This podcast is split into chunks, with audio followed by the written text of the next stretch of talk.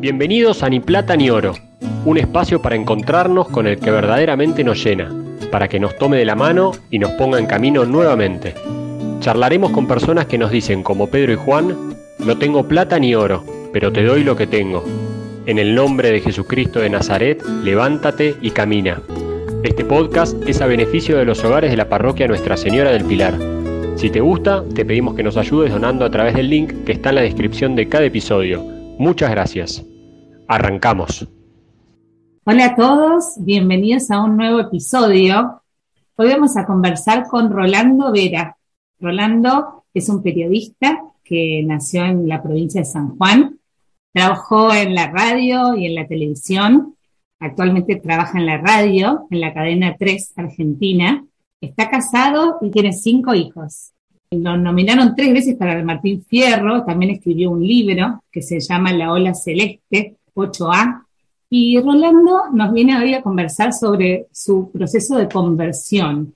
Él es muy devoto de la Virgen y la Virgen María tuvo mucho que ver en esta, en esta conversión, pero ya él nos va a contar un poco de todo eso. Hola Rolando, ¿cómo estás?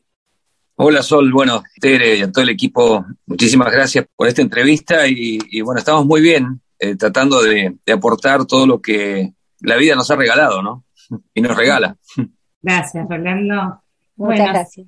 Siempre eh, comenzamos tratando de conocer un poco cómo es la historia de fe de cada una de, de las personas que vienen a conversar con nosotros.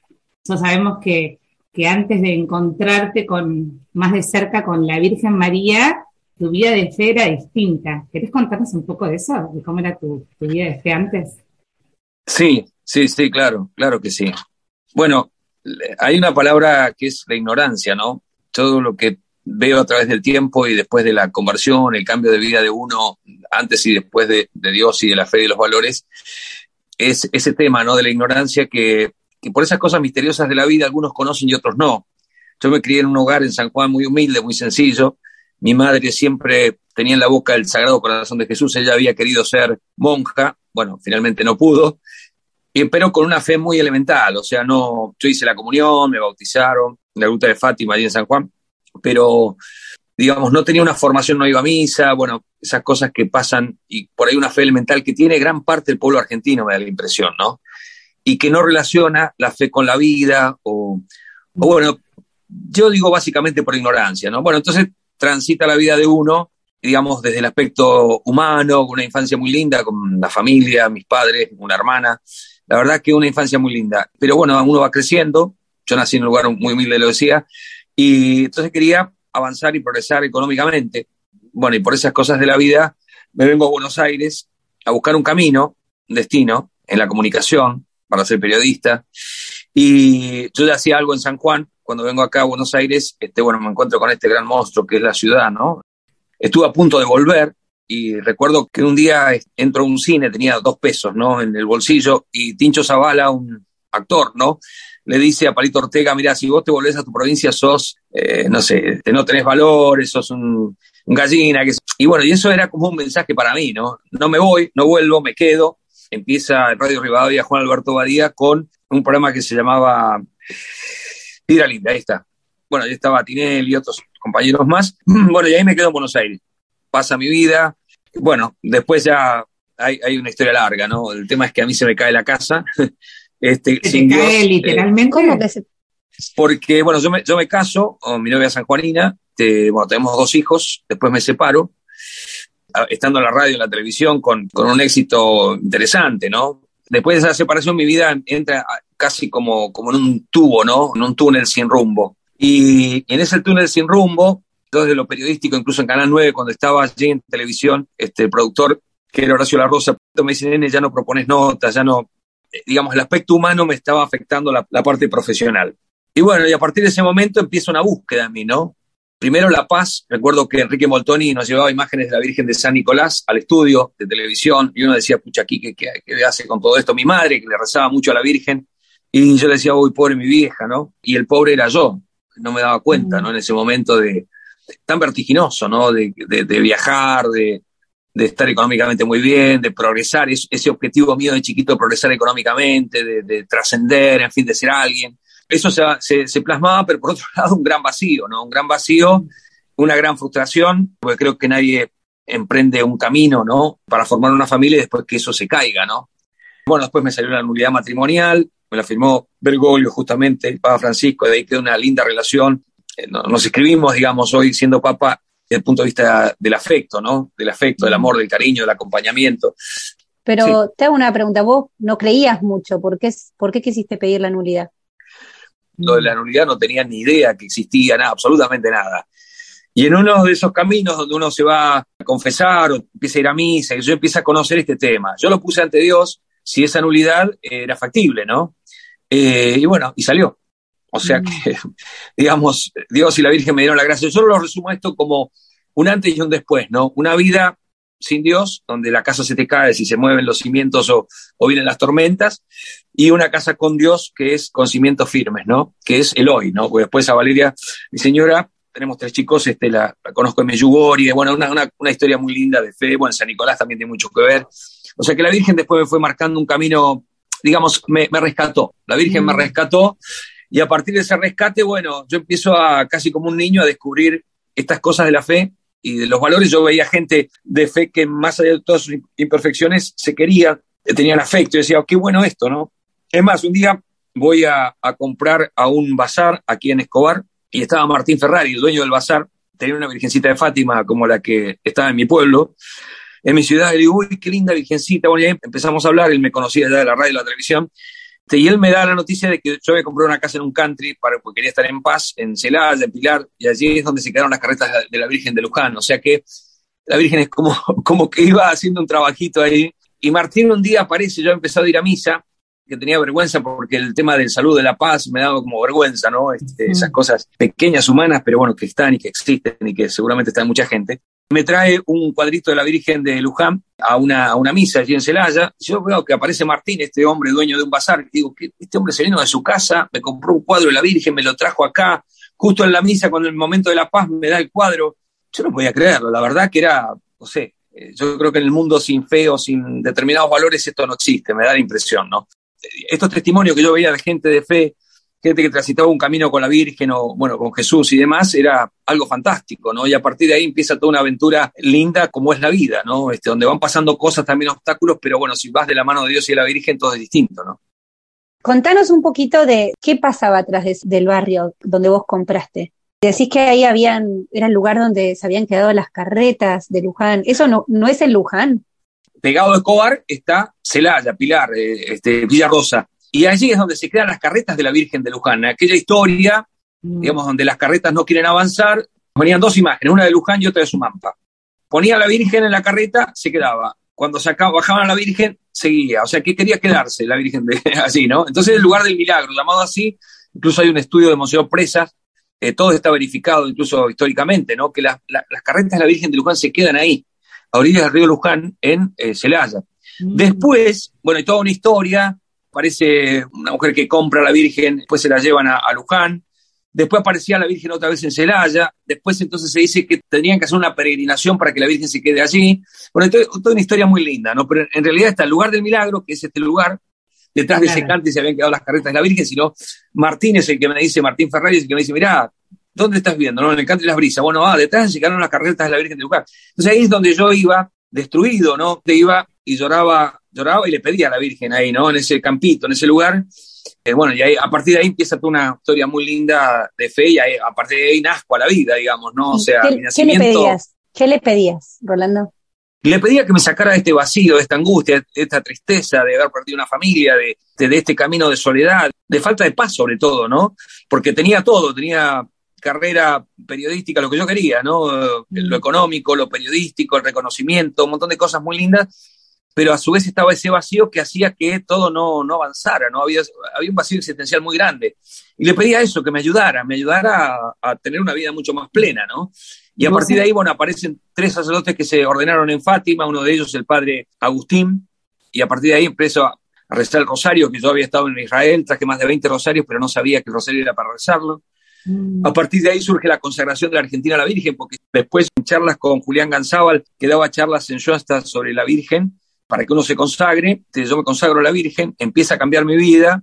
A todo esto yo llevaba una vida como de soledad, porque bueno, eh, después yo me entero el tema de la nulidad matrimonial y todas esas cosas. Y bueno, digo, si una persona se consagra y cambia, que bueno, qué bueno sería consagrar un país. Y esto me lo decía el padrecito Agustín. La Argentina se había consagrado dos veces, una lo hicieron los obispos y después Onganía. Y bueno, y esta tercera consagración. El camino fue comenzar a juntar firmas para pedir esa consagración.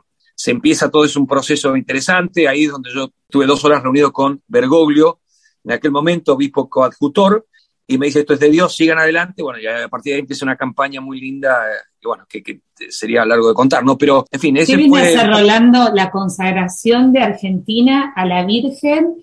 Es algo que, que, se hace con, yendo por el país, rezando con la gente. ¿Cómo se hace la consagración? ¿Qué viene a Mira, el proceso, haciendo, eh, digamos, cuando yo me voy de la televisión, me voy a Radio Provincia. En Radio Provincia, este, ahí se produce mi conversión eh, o sea, ahí la Virgen aparece en mi camino. Antes de esto había ido a hacer una nota sobre la Virgen en San Juan, en mi provincia, y estaba el museo, se llama Patricio Quinn, ya falleció. A través de él y del rezo a la Virgen se hicieron muchas sanaciones y curaciones, mm. la Virgen de Fátima. Y Patricio me dice, mira, Rolando, cada uno tiene una, una misión en la vida. Y yo la verdad que no entendía nada, ¿no? De qué mm. significaba la misión. El periodista, el taxista, el profesional, el no profesional, cada uno tiene una misión en la vida. Bueno, este, a partir de ahí, en mi vida empiezan a pasar cosas con la Virgen muy sencillas, ¿no? O sea, yo hacía una nota, suponete, a España, de allí se, se llamaba Olvido Macías. Y entonces, antes de salir al aire, le digo, Olvido, me, llamó la atención el nombre, Olvido. ¿Por qué este nombre? Me dice, bueno, pues mira, porque la Virgen del Olvido, y ahí me empieza a contar la historia de la Virgen del Olvido. me pasaban cosas, bueno, compré la casa en el Alicante y detrás se quedaron las carretas de la Virgen de Luján. O sea, me pasaban mm. cosas muy sencillas con la Virgen que aparecía por todos lados, digamos, ¿no? En mi vida. Así es que, sí, sí, a partir de eso, bueno, bueno, y después, entonces el tema de la consagración, ¿qué pasa? Un día aparece la Virgen bajo la vocación de Lourdes en Mar del Plata. Entonces me llama el yerno de, Martín Ferrari, de Escobar, me dice, mira, Rolando, poné la televisión porque Crónica están, están manifestando que aparece la Virgen de Mar del Plata. Y, Bocha está medio loco, ¿qué le pasa? Bueno, prendo la televisión y ahí los bañeros rescatan la imagen de la Virgen de Lourdes. O sea, era una imagen que venía, estaba en el mar. Claro, que apareció flotando, sí. Mm. Entonces, bueno, los bañeros dijeron, a ver, uh, mira, mi tía es muy devota a la Virgen, la voy a traer acá, la, ponen ahí, la dejan ahí, la, la, gente empezó a rezar cuando vio la imagen de la Virgen, empezó a rezar el rosario. En la playa. En la playa. Entonces, bueno, yo estaba en un grupo de oración después de Meyugori, en la casa de una prima de, Valeria, de señora, Carolina. Y mm, entonces Carolina dice, qué bueno sería, cuando cuento el tema de que apareció la Virgen ahí, la gente empezó a rezar, qué bueno sería ir para allá a repartir rosarios, e imágenes de la Virgen. Hablo con Julián Gansaba, nosotros teníamos la radio en provincia, había mucha gente porque mezclábamos lo que eran los testimonios de fe eh, sobre todo los milagros de la Virgen, con, sacaba un ministro, sacaba, qué sé yo, eh, a un intendente, bueno, a concejales, a diputados, en fin. Y entonces, bueno, teníamos mucha audiencia. Esa audiencia empezó a crecer. Y a mí me impresionaba porque decía tanto y tanta gente que llamaba y decía, antes escuchábamos a tal o cual y ahora lo escuchamos a ustedes porque nos da esperanza, nos da mucha fe. Entonces, bueno, cuando vamos a Mar del Plata para empezamos a juntar los rosarios, Julián Ganzábal donó más de 24 imágenes de, la Virgen de Lourdes bajo esta advocación, una para cada provincia. Eso, bueno, hacemos toda una movida ahí. Y después de eso surge la consagración de la Argentina. O sea, después de todo eso que se hizo, Mar de Plata, fuimos en caravanas, en el Partido Rosario y demás, después de eso, supuestamente fue el fin de semana, el lunes comienza la radio, se lanza la, la posibilidad esta de consagrar a la Argentina, juntando firmas. Y ahí empiezan a llegar cuadernos, carpetas, bueno, a partir de ahí se suma gente, vamos haciendo planillas, la gente hacía las planillas, sacaba fotocopia. En aquel momento no estaba internet como hoy y demás, o sea que eran las casillas de correo y en uno de los almuerzos empezamos a difundir y bueno, Mirta nos dio una gran mano porque empezaron a caer cartas de toda la Argentina pidiendo que se consagrara la, la, Argentina o se renovara la consagración a la Virgen, ¿no? En un momento especial del país, ¿no? Y bueno, empezaron a llegar firmas y firmas y firmas y firmas y firmas y unas hermanitas que estaban en Villa Lisa, mira, ¿por qué no van? Eran tantas las firmas que venían. O sea, esto no era una cosa humana, ¿eh? alguien multiplicaba, ¿no? Todo esto. Dice, ¿por qué no van y hablan con el cardenal Corrachino y le cuentan todo lo que están haciendo, que esto es de la iglesia, que es así, bueno, en fin. Yo pido una reunión con Corrachino, estaba enfermo, y ahí aparece Bergoglio, que no era cardenal en ese momento, obispo coadjutor, hablo dos horas con él y él me dice, esto es de Dios, sigan adelante, yo los voy a apoyar. Y ojo, consagrar la Argentina a la Virgen no fue una cosa fácil, mm. porque bueno, había muchos que se oponían. Entonces, bueno, Bergoglio se puso la consagración en el hombro, a tal punto que cuando él es elegido papa, yo le digo con mucha osadía, usted fue elegido papa porque consagró nuestra patria a la Virgen. Fue una cosa impresionante. Fueron tres años, del 97 al 2000, íbamos por todas las provincias, bueno, qué sé yo, no sé, fue una movida grande y un entusiasmo de la gente muy grande también, que finalmente la, Argentina renueva esa consagración en el año 2000. Después viene el 2001, yo, para mí es una lectura que es un proceso como de purificación, porque la cosa no es que, digamos, consagrarse y después tratar de ser fiel a esa consagración. Ahora, si el pueblo ignora esto no, o no, no es fiel a esa consagración, bueno, también las consecuencias solo Dios las sabe, ¿no? Te hago una pregunta, ¿qué quiere decir consagrarse a la Virgen? O sea, desde un punto de vista personal. Por ahí hay alguien que nos está escuchando y dice, ¿qué es esto de la consagración? ¿Y cómo puedo hacer yo para consagrarme? Están los especialistas que saben mucho más de esto, que es decir, bueno, a ver, hacer sagrado algo, ¿no? Como apartarlo, darlo y hacerlo sagrado de Dios. Esa sería un poco la, digamos, la lectura sencilla que yo te puedo decir, es como el rosario, decir, bueno, ¿por qué la Virgen pide que se rece el rosario? La verdad que yo no sé, yo lo rezo sé que es algo bueno y sé que es algo positivo y lo pide la Virgen, ¿no? O sea, bueno, consagrar algo también es eso, ¿no? Es decir, bueno, acá estoy. Recuerdo que alguna vez con este, mi Micha Reutemann, que fue al, country en las brisas, cuando estuvimos con ella, ella tuvo una conversión muy grande, la, que era esposa de Reutemann, ¿no? Eh, que fue senador y bueno, y también este, en Fórmula 1 fue una figura importante, ¿no?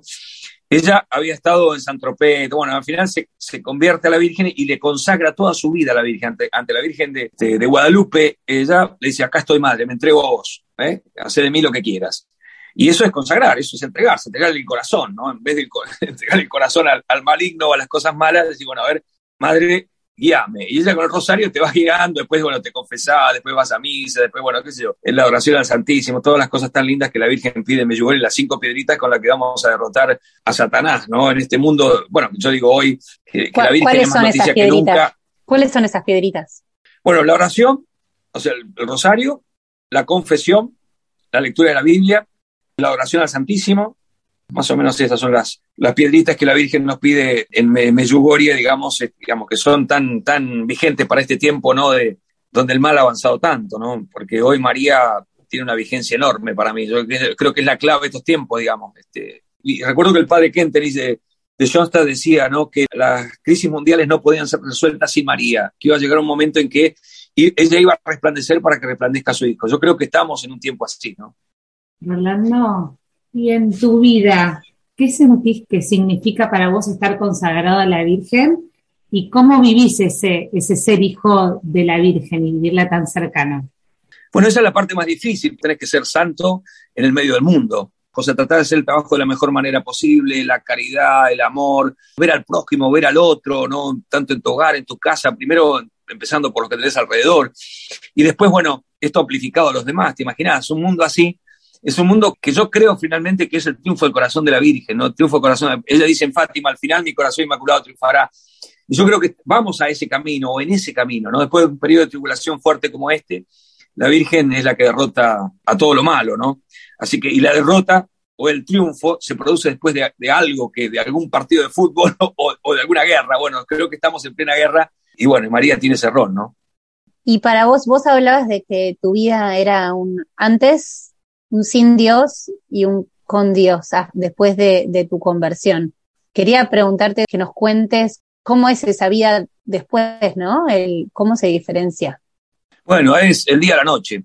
Dios me lo mostró, eh, porque en algún momento con gente que uno conoció antes de Dios y antes de, la fe y conocer todas estas cosas, no sé, me invitaron a un lugar porque tenían que pagarme algo. Ese lugar era digamos, un lugar, un bar, no sé qué. Yo cuando veía todo eso tan, porque uno a veces despotrica dentro de la fe o de la gente de fe o dentro de la iglesia, que sé yo, bueno, cómo son los comportamientos, lo que sea, pero después, afuera de eso, la verdad que es un horror, ¿no? Es un mundo sin Dios que lo vemos todos los días, ¿no? Vemos las muertes, los robos, los asaltos, los enfrentamientos. Bueno, ¿qué, les voy a decir a ustedes? Si, si venimos en una realidad tan, tan complicada, tan fea, tan, tan cruel, ¿no? Donde hay tanto odio en muchos casos, los vemos en, bueno, en, todos lados, qué sé yo. Con Dios es distinto, ¿por qué? Porque vos ya entras en otra, en otra sintonía, ¿no? Y esto es un misterio también, porque la verdad, yo, a la persona que nos escucha, digo, bueno, toma el rosario, primero, sabes rezar el rosario, bueno, y si no, empezá a hablar con Dios, ¿no? Porque en definitiva, la oración es eso, ¿no? Es dialogar con, con Dios, ¿no? Eh, pero bueno, si, si tenés la posibilidad de rezar el rosario, solo el camino te va a ir llevando, ¿no? ¿Para qué? Para tener paz. recuerdo que en aquel momento cuando estábamos en Canal 9, un día había un, chico que estaba con el tema de las bailantas y todo eso, que siempre llegaba al canal con este, los CD y demás, y llega un día el Rosario del Papa en un CD, ¿no? Yo me lo quedo y empiezo a escucharlo, y salíamos a hacer notas periodísticas, y yo lo ponía en el, auto, y eso me daba paz.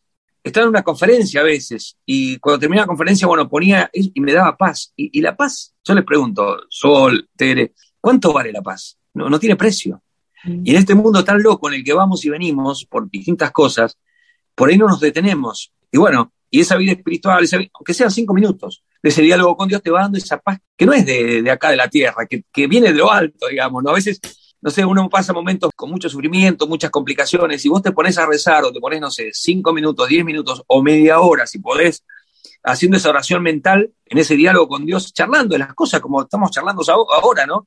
Cotidiana, mira Señor, me pasa esto, ¿qué te parece aquello? Bueno, en fin, que no es fácil hacerlo, ojo, no el hábito ese mm. no es fácil hacerlo, pero después sentís un gozo y ese sufrimiento, ese dolor o esa preocupación se, transforma de una manera, yo te diría mágica, ¿no? Mágica, pero es de Dios. Dios es el que te da el regalo. No sé cómo explicarlo. Bueno, lo explico con estas palabras. Ojalá se entienda. Sí, además dijiste paz. Y me parece que eso es lo que buscabas y lo que encontraste. Y, y quizás vuelvo para, atrás, ¿no? Dijiste que bueno, me, sé que gran parte de tu conversión fue en Medjugorje, donde está Nuestra Señora de la Paz. ¿Qué pasó ahí? Tal cual, tal cual. Mira, Nuestra Señora de la Paz, tenés razón.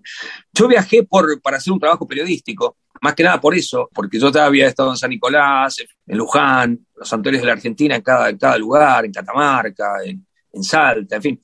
Y entonces, bueno, estaba la posibilidad de viajar a Medjugorje, y entonces lo mío era un trabajo periodístico con ese sentido, ¿no? Y, bueno, y después me llegó una de las cosas que recuerdo que alguna vez íbamos con Julián la Julián iba a las cárceles para, Julián un empresario importante, ¿no?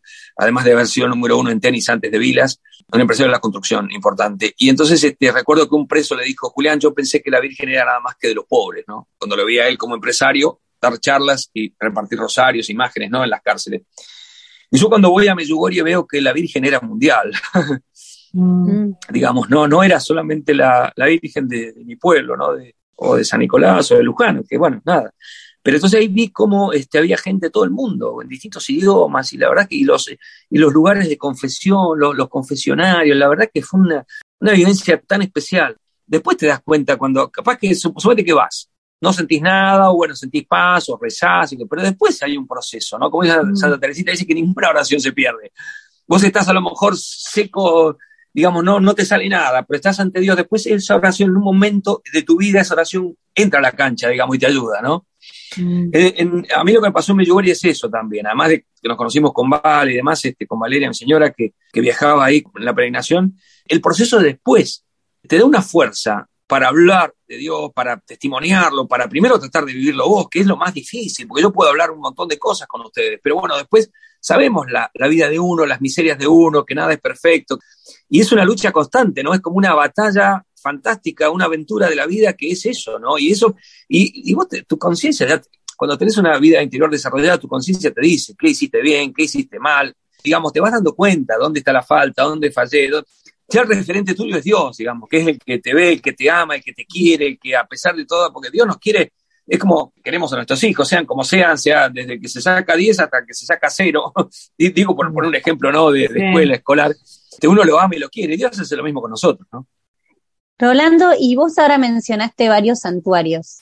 Entonces quería llevar, llevarte un poco esos santuarios. La Virgen, cuando se aparece, habla quizás a, una vidente o, ¿no? Y da mensajes.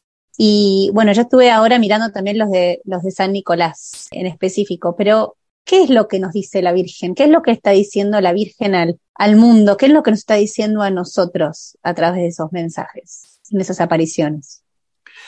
Vos sabés que cuando yo leía los mensajes de San Nicolás, lo veía como una cosa lejana. Mm. Pero después de la pandemia y todo esto que nos está pasando, uno lee los mensajes y, nuestra madre es tan, tan madre que nos pide eso, ¿no? El cambio de vida, o sea, que vamos mal. Hijo, eh, quiero, este es el camino, ¿no? Y uno no se da cuenta, o decir, bueno, es algo que lo dice, pero no es para mí, o no, o por qué lo dirá. La Virgen la riqueza, la catequesis que nos da María este, para volver a Dios, ¿no? En ese camino a Jesucristo, ¿no? En nuestra iglesia y todo, es impresionante, es impresionante. Desde la consagración misma que ustedes decían, ella en un mensaje dice, a la consagración responderé con mi protección. Hay, un, hay mensaje de San Nicolás sobre la Argentina que dice, yo protejo a tu país, protejo a Argentina. Después hay otro que dice, hacer valer mis derechos. O sea, como diciendo, acá estoy yo, hagan valer mis derechos, porque en definitiva la Virgen y Jesús están y están vivos y nos ayudan, pero lo hacen también a través de personas. Excepcionalmente lo hacen directamente, ¿no es cierto? A través de evidentes y demás y cada vez más, pero que uno puede creer o no, porque tampoco es dogma de fe, ¿no? Lo que estamos hablando, pero es tan rico el, mensaje, ¿no? Tanto en San Nicolás como en todas las apariciones, ¿no? ¿Qué te parece que quiere decir hacer valer mis derechos, esa frase de la Virgen? Bueno, que de una forma u otra tratemos de transmitir quién es ella. Mm. ¿no? Y ella es humilde y poderosa, qué cosa extraña, ¿no? Este, porque dada por Dios, ¿no? Designada por Dios, o sea, la Virgen viene a traer un mensaje tan importante, tan importante para cada uno de nosotros, para la humanidad, para, bueno, y vamos a ver, esto lo vamos a ver, yo le pido a Dios que este, tener vida para ver ese triunfo del corazón de la Virgen, que yo creo que lo estamos tocando, hemos empezado ya en estos últimos tiempos a, a transitar ese camino y ella va a resplandecer cada vez más, ¿no? Eh, no sé cómo explicarlo, es, es, una madre que quiere guiar por el buen camino y uno está tan, bueno, como estaba yo, ciego, con mi madre que me decía, le rezo tanto a la Virgen, que decía, pobre mi vieja, y pobre era yo. Entonces, eso, eso mismo, llévenlo ustedes multiplicado a la humanidad. Es impresionante, ¿no? Eh, ¿Sabes qué? A mí me impresionó, porque no había escuchado, ¿no? Antes, vos me contaste que, que tenés una forma particular de rezar muchas veces, que es agarrar los mensajes, o sea, agarrar un mensaje que haya dado la Virgen en San Nicolás o en algún lugar y escribirlo. ¿Querés contarnos un poco más de esta forma que tenés de rezar y cómo es? Porque por ahí alguien puede también tomarlo y, usarlo.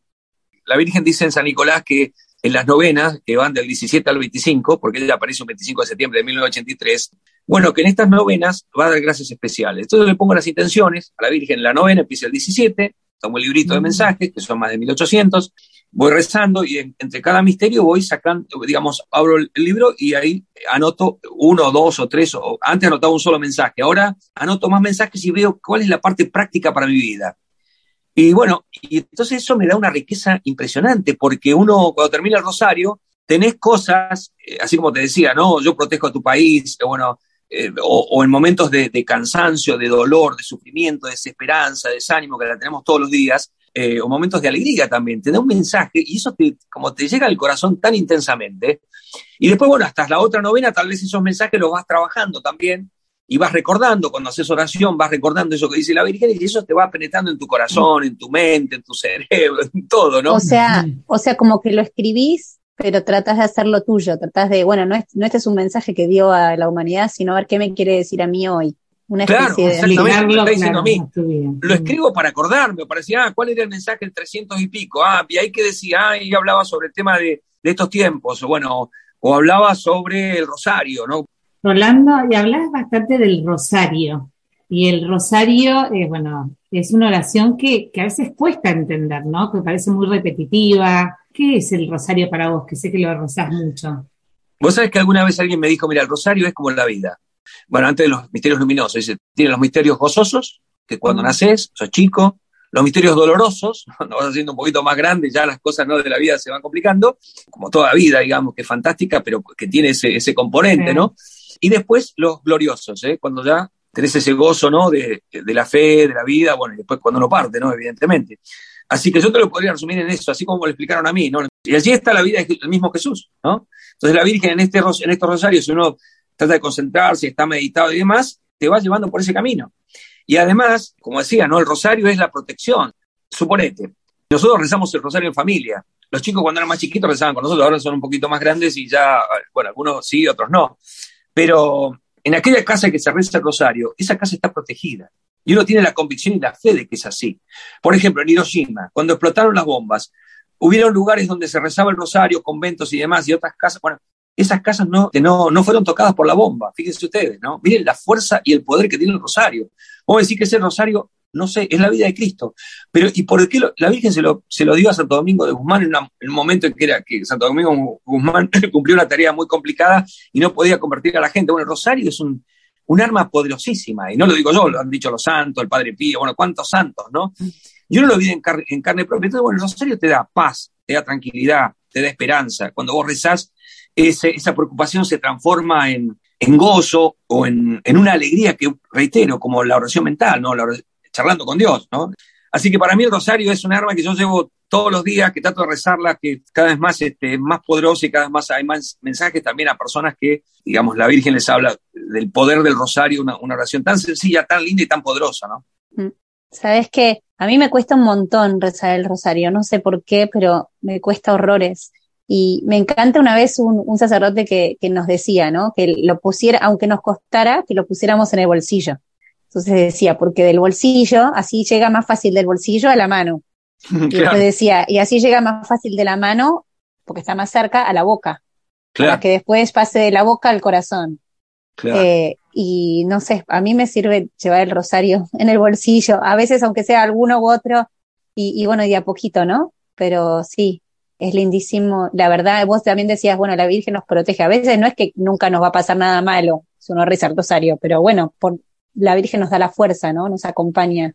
A mí también me cuesta rezar el rosario, pero me encanta cuando escucho la gente que dice que reza todos los días el rosario. Ahí es cuando te das cuenta que es poderosa, como que es algo que te, que te une, ¿no? Que te une a la Virgen, que, que la Virgen te acompaña de una forma especial por, lo veo por el testimonio de la gente que lo vive, ¿no? Y también yo me acuerdo cuando íbamos a misionar, Sol, que por ahí veías a alguien que rezaba una, una decena, después lo dejaba porque se interrumpía y tenía que hacer algo, y después agarraba otra decena, porque a veces cuesta como encontrarse el momento para sentarse y hacer todo un rosario, pero bueno, como que también se puede ir rezando así, no sé, que por ahí nadie me rete, ¿no? Los que están escuchando, pero me, me encantó, ¿no? Porque es una forma de ir acercándose, pienso. Bueno, eh, están los dedos de la mano también. La Virgen pide si uno puede rezar y si es un rosario bendecido, mejor. Pero yo empecé a rezar con los, dedos de la mano, o sea, con las diezas de María, ¿no? Mm. Y bueno, y después de a poquito. Y, el rosario tiene esa, digamos, característica especial que la da la Virgen y lo pide. Vos fíjate, Virgen del Rosario, ¿no? En San Nicolás, en todos lugares te, pide que reces el rosario. Vos decís, bueno, no entiendo mucho, pero bueno. Te voy a poner un ejemplo. Hace poco un sacerdote cumplió 70 años, nos invitó acá en la chacra en San Miguel y, bueno, fue un montón de gente, ¿no? Y él dio testimonio de su, de sus padres, agradeció mucho a sus padres. Y ellos decían que sus padres, este, no sé cuánto tiempo, tuvieron mucho tiempo de novio, ¿no? Y no se casaban. Entonces, bueno, la mamá hizo una promesa a la Virgen que le iba a rezar el rosario toda la vida si se casaba con su novio, que era los papás del padre, no el padre de Tomás Méndez. El, el novio también había prometido que si se casaba con ella, finalmente, que Dios le daba la gracia, iban a rezar el rosario toda la vida. Eso yo lo llevé aplicado a un tema familiar de uno, con mi señor le dije, mira, ¿por qué no rezamos hasta, o sea, hasta fin de año Rosario, junto con matrimonio, por esa intención? Empezamos a rezar y el cambio que se empezó a dar fue tan grande por esa intención que empezamos a rezar, que es como que vos no se puede creer, o sea, es, esto, o no es esto. Entonces, bueno, no podemos dejar un día sin mm. rezar el rosario juntos. Capaz que a veces estás distanciado, tenés diferencias, lo que sea, porque la vida no es eh, todo color de rosa. Pero bueno, no sé, nos sentamos a rezar el rosario y rezamos y bueno, y ahí empiezan a cambiar las cosas. Digo, a veces, no solamente por, sería lo principal, ¿no? Lo más importante, estar unido a Dios y a la Virgen, sino que las circunstancias, y ahí está donde nuestra fe es muy operativa, si nosotros este, relacionamos nuestra vida con esto que Dios nos pide a la Virgen, y se lo ofrecemos, o, o lo, o lo escúchame, ahí, yo ayer veía un, noticiero de fútbol y decían, le preguntaban, ¿qué promesas harías si eh, sale campeón tu equipo? Y, decían hasta las barbaridades más grandes, ¿no? Entonces, mira vos, ¿qué podemos hacer si le pedimos o le arrancamos a Dios esta gracia? Y no es que sea una cosa, a ver, comercial o como decían ustedes, sí, bueno, si rezas el rosario, bueno, no es que no te va a pasar nada, no, no te va a pasar nada, pero eh, eh, como decías vos, Dios te va protegiendo. Y hay testimonios otro testimonio que me acuerdo ahora, ¿no? De una mamá que tenía colgado en su auto el rosario, como en otras épocas, el espejito. Bueno, su hijo, bueno, se pegó un, choque impresionante y bueno, y, se salvó su vida. Y ella miró el rosario. Dije, madre, gracias por salvarme. Otra vez, otro momento. Recuerdo que cuando estábamos en Radio Provincia, el papá de Valeria, mi señora, que trabajaba en vialidad, entonces yo veía que moría mucha gente en las rutas digo, algo hay que hacer, algún spot publicitario. Veo que se hace tantas propaganda, ¿no? por el tema de los accidentes de tránsito.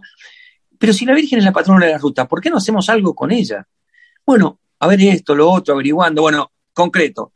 ¿Qué pasó? Se pusieron en la ruta a través del papá de Vale, porque siempre usa instrumentos, personas, lanzamos la campaña por la radio, bueno, en fin, se hicieron carteles en las rutas que están todavía en las rutas, habría que reponerlos o retomar, con eh, imágenes de la Virgen en la ruta como si fuera una señal de tránsito, la Virgen de Luján, protégenos, con Mm. pintura fluorescente, era eh, se- azul el fondo y gris o, o blanco la, la imagen de la Virgen.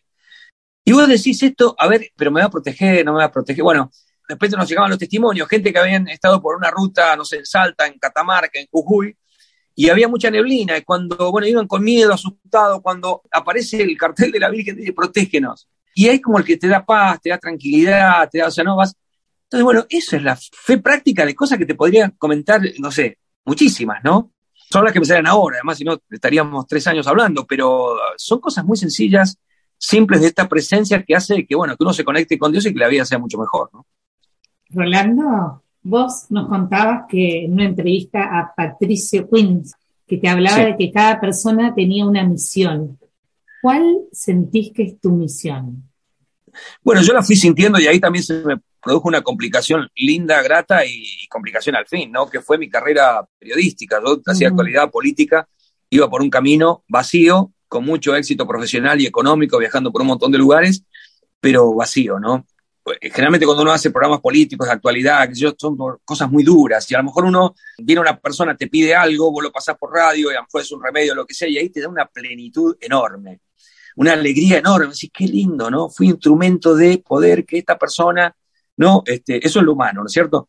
Y entonces fíjate vos, si, si, uno, si una persona como nos, me empezó a pasar a mí, qué complicación tan linda, cuando poníamos estos testimonios, me empezó a llamar gente que decía, yo cambié mi vida por escucharlos a ustedes. Y ahí dije, ¿cómo cambió la vida de esta persona? Porque uno hizo una nota por esto.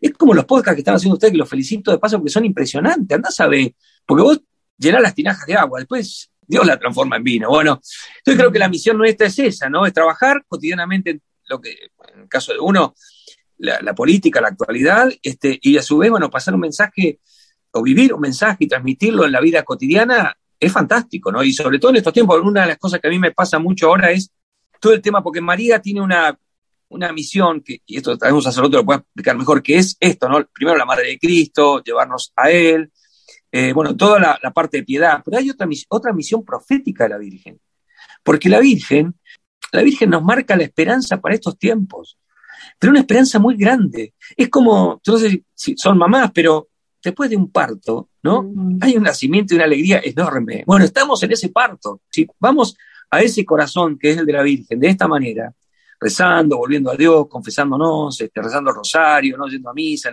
¿no? la medida que se pueda, lo más que se pueda, vamos a estar en su corazón y ese corazón nos va a proteger y nos va a llevar y es, es para estos tiempos, para dar, para iluminar y para contarle a los otros, mirá, está esta noticia, es fantástica, la Virgen no es algo que está lejano, es algo cercano, es, es poderosa, tiene, tiene todo, y simplemente está esperando tu sí, ¿no?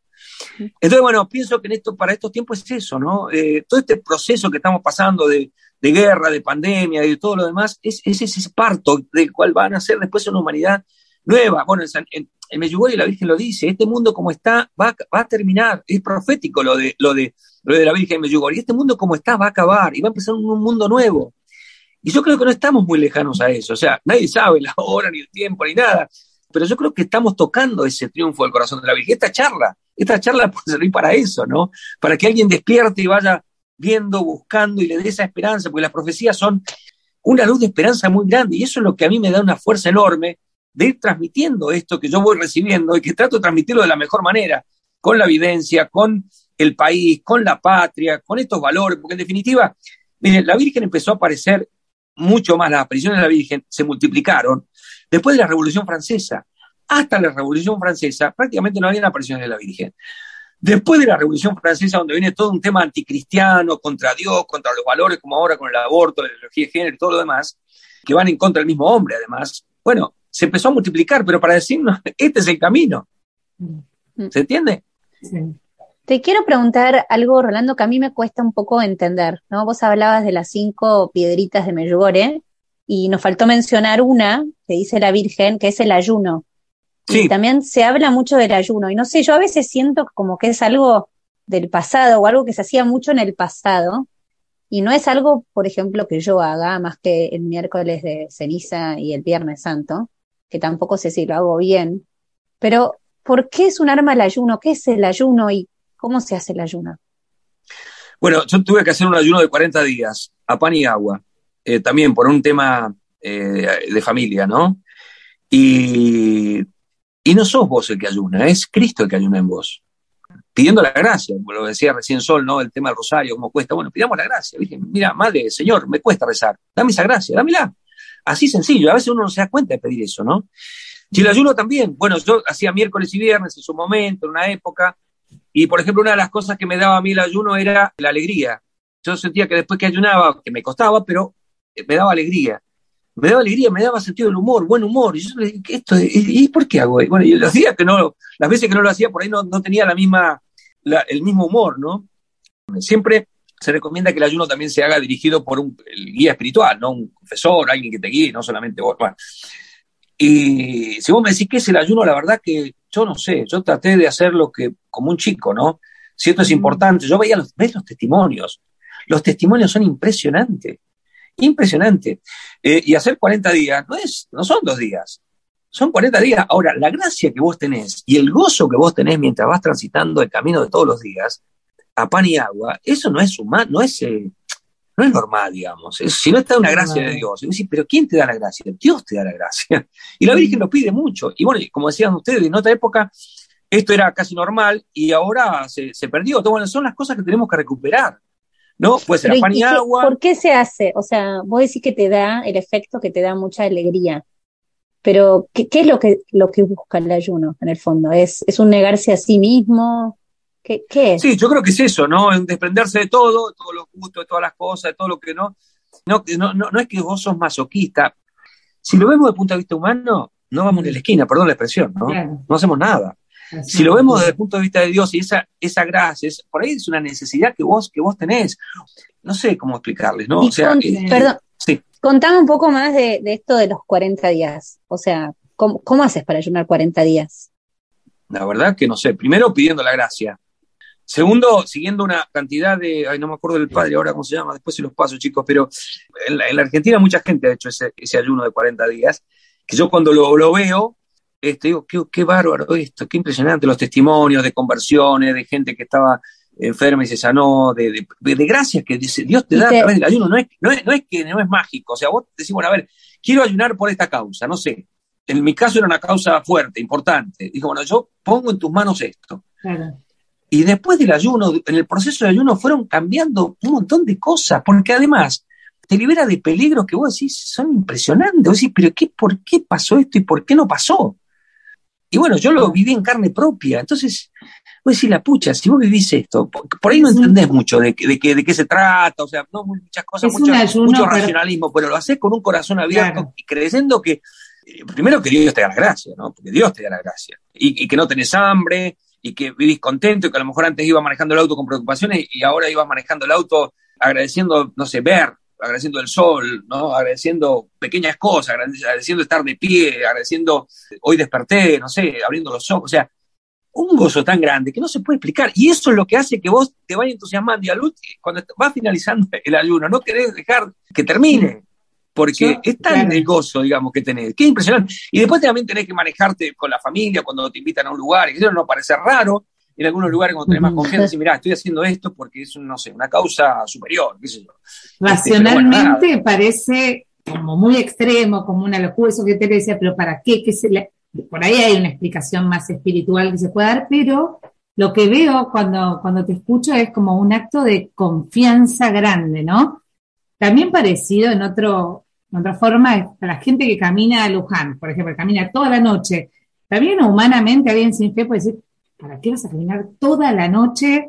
Que terminas con llagas en los pies y, todo acalambrado. Como una confianza total a entregarse a la Virgen de otra forma y que ella te transforme, te purifique. Lo veo como un acto muy grande de fe, lo que estás contando. mientras vos hablabas, digo, y, miremos la cruz. Mm. Miremos al Señor en la cruz.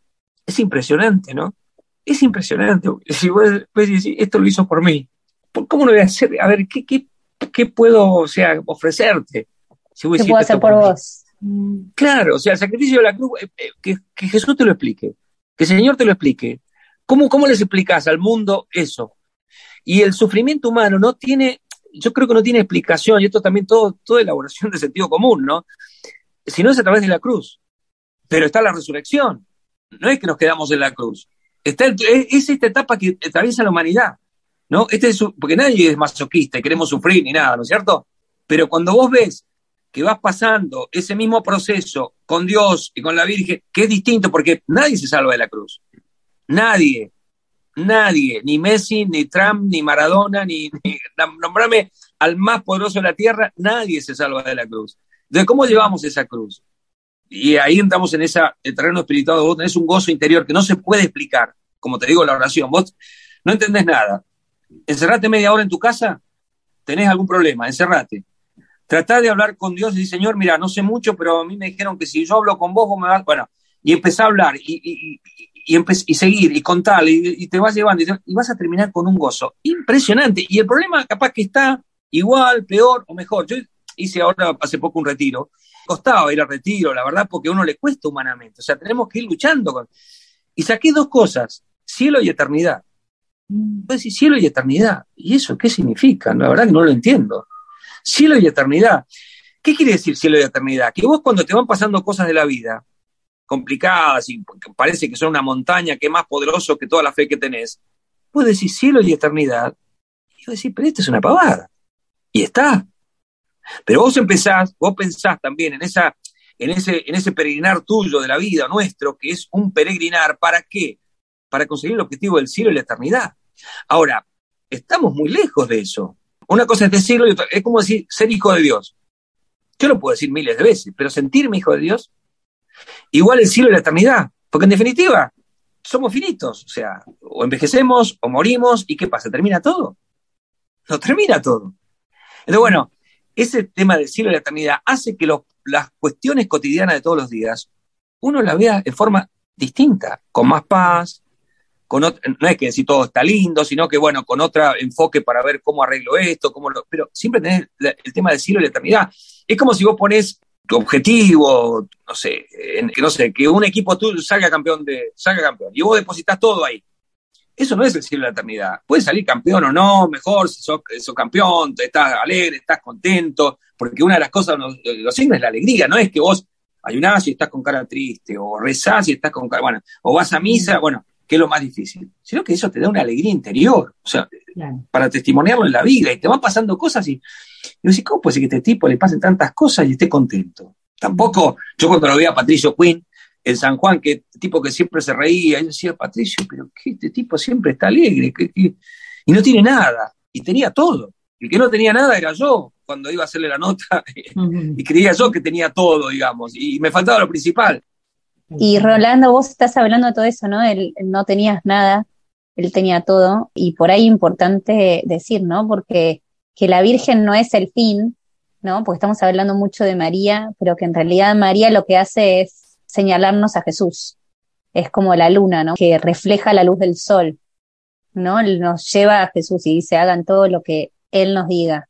Porque a veces mucha gente por ahí se queda en, en María, o por ahí a veces para mucha gente también María está oculta, ¿no? Y gente que, viene y te dice, yo no, no tengo una relación con María, o, y por ahí tiene una gran devoción a la Eucaristía. Entonces, y bueno, María por ahí se está manteniendo oculta para que vos lo descubras en la Eucaristía Jesús o, te va dirigiendo a ella. No sé, me parecía que, que era lindo decirlo, pero que algo que me impresiona muchísimo de tu testimonio, como para ir terminando eh, y preguntarte también de eso, es como que yo siento que vos tenés conciencia real de la presencia de María, ¿no? A veces uno sabe que está, pero no sé si uno es consciente de que camina al lado tuyo y de que realmente está presente al lado tuyo. Y eso me parece que por lo menos a mí me sobresale de, todo lo que vos estás diciendo, de, de, una presencia de María cercana, real, concreta, que está al lado tuyo, que está al lado nuestro. ¿Cómo podemos hacer para ser un poco más conscientes de, su presencia real? ¿Cómo podemos hacer para caminar más con María? Y pedirlo, pedirlo. Dicen que los, los santos no son los pedigüeños de Dios, pedirlo. Pedirlo y no cansarse de pedirlo y de pedirlo, más allá de que Dios te pueda dar la gracia de eso, ¿no? Pero cuidado también, fantástico lo que, lo que estás diciendo, eh, Tere, en relación a, María, ¿no? Y, obviamente que uno descarta que siempre es el camino a Dios, ¿no? O sea, el camino a Jesús, ella fue la madre de Jesús, bueno, es la madre de Jesús y, es la madre de Dios, o sea, no es, es una criatura, pero es, ¿no? Eh, ahora, recuerdo, se me viene a la cabeza el libro de, San Luis María Guiñón de Montfort, el Tratado de la Verdadera Devoción, por el cual el Papa Juan Pablo II es devoto de la Virgen, ahí se hace hincha de ella, ¿no? Digamos, por el término futbolístico, pero él también dice que, cuidado, ¿no? Porque el camino más fácil, seguro y corto para llegar a Cristo es María. Entonces, ¿qué pasó? Que si vos la escondes a la Virgen, te cuesta más llegar a Jesús, a Dios. Entonces, cuidado, resaltarla ella misma va a aparecer. ella misma dijo en mis si, si digamos, si va a aparecer casa por casa, ¿no? O sea, por un lado eso, pero no esconderla o no tener miedo a eso, porque siempre María en una verdadera devoción te va a llevar a Cristo. Estaba pensando justo eso cuando la escuchaba, Tere, que me parece que nunca hay, nunca hay peligro de ser demasiado mariano y entonces no enfocar en Jesús o no. o sea, uno nunca puede ser demasiado mariano, que siempre te va a llevar a Jesús. Entonces, como que no, no, no hay por qué hacer distinción, ¿no? si bien son distintos, claro, perdón. la Virgen no es Dios, o sea, uno puede mandarse de lleno con la Virgen que siempre vas a Jesús. Claro, no, lo que quise decir es que a veces a muchas personas como que por ahí se les se mantiene medio oculta María. y por ahí tienen una relación muy cercana con, con Jesús y, y, María se mantiene, y, y, como que muchas veces me pregunté eso, ¿por qué para algunas personas se mantiene tan oculta. Claro, no, no, está, no, está fantástica la pregunta porque para, para hablar de esto, de cuál es no la verdadera devoción, como es el tratado, la verdadera devoción, fíjate, verdadera devoción, es eso, ¿no? Acordate que la, Virgen es la que le aplasta la cabeza a la serpiente, porque Dios lo dispone por su humildad, por, bueno, sería algo, ¿no? De, de, explicar lo que uno fue aprendiendo. Entonces, bueno, el demonio es muy astuto, ¿no? En hacerte creer eso. ¿Eh? como que so, también como que sos un fanático, porque hablas de Dios, o, esas cosas, las, astucias del demonio, uno las va conociendo. Y una de las cosas, bueno, este libro de San Luis María Griñón de Montfort, y, dice que así como la Virgen lo trajo a Jesús en su vientre, ¿no? y es la madre de él, y como lo trajo en su momento, así lo va a traer en estos tiempos.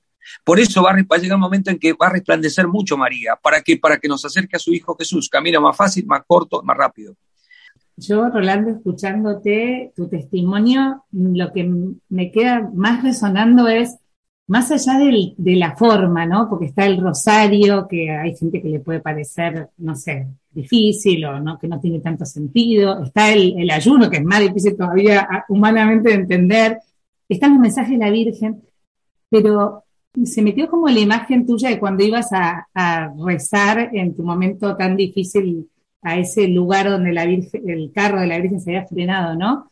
Como la invitación a cualquiera sea la forma, si lo sentimos en el corazón, como probarlo, ¿no? Eso que dice Jesús de prueben y verán, como probarlo. Eso que decimos de, bueno, estaba haciendo el ayuno y sentía alegría, sentía paz.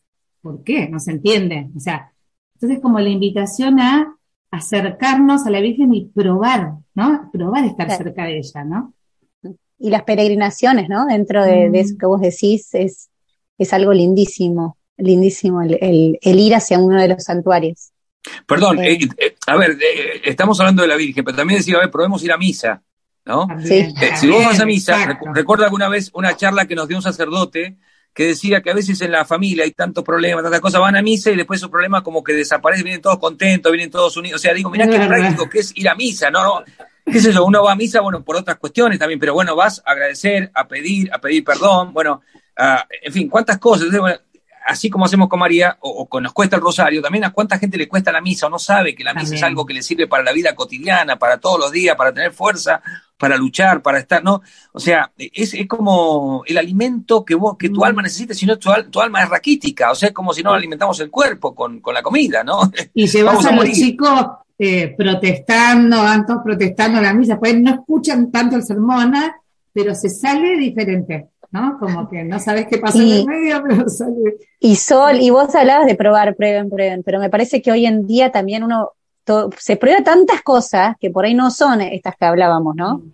Se prueban distintas, sí, forma de meditar y de respirar y de esto y de lo otro y, no sé, como que acá se mencionaron tantas cosas que de verdad sí te acercan, te acercan a María y te acercan a Dios. Mm. Perdón, pero además de ese plano que es fundamental, el plano religioso, la Virgen en Fátima este, habla del tema de Rusia, ¿no? Habla del comunismo, o sea, hay otra parte práctica que tiene que ver con nuestra vida como sociedad, como nación, como mundo, como patria.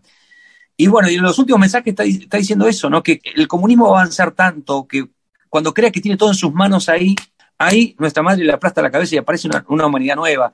Entonces, bueno, eh, también está esa otra parte, ¿no? Esa otra parte del mal que avanza tanto. Yo, que lo periodístico, todos los días tengo que mandar informes a Cadena 3 y demás, casi todos los días aprender en televisión está la muerte, el asalto, el robo, la violencia, o sea, está pasando eso. Entonces, no, no perdamos de vista también esa otra visión, aquel que tiene la misión, digamos, de luchar por la patria, o hacer algo por la patria, tanto que nos quejamos de la Argentina o de cualquier otro país, bueno, también hacerlo con esa visión, enterarse, informarse y ver cómo eso es muy práctico, y no estoy politizando, sino que es muy práctico para algo que, que tiene que ver con el deber cívico, ciudadano y cristiano del hombre en el mundo, ¿no? Rolando, para terminar, ¿hay algún mensaje de la Virgen que, que nos quieras compartir, que es el que por ahí que, que más te guste o que venga a tu mente ahora? En Fátima dice, al final mi corazón inmaculado triunfará y vos sabés que ahí en el lugar del milagro, una vez saqué un corazoncito, te hacía al azar, ¿no? Un montón de corazoncitos que decía, no te desanimes, nunca te dejaré, mi corazón inmaculado será tu refugio y el camino que te conducirá a Dios.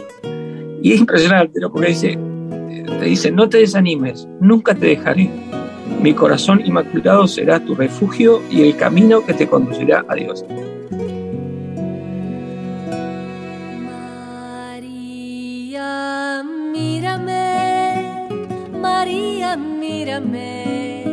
Si tú me miras, Él también me mirará.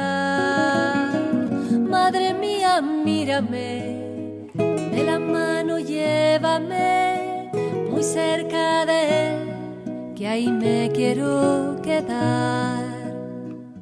María, cúbreme con tu manto, que tengo miedo no sé rezar, que por tus ojos misericordiosos tendré la fuerza,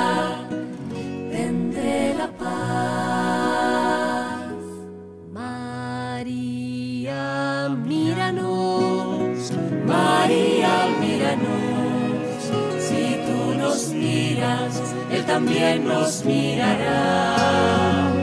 Madre mía, míranos, de la mano llévanos, muy cerca de Él, que ahí queremos estar.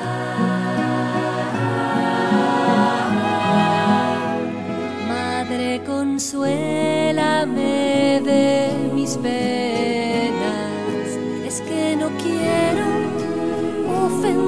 más que por tus ojos misericordiosos, quiero ir al cielo y verlos ya. Mira María, mira María, mira María, mira, si me Él también me mirará.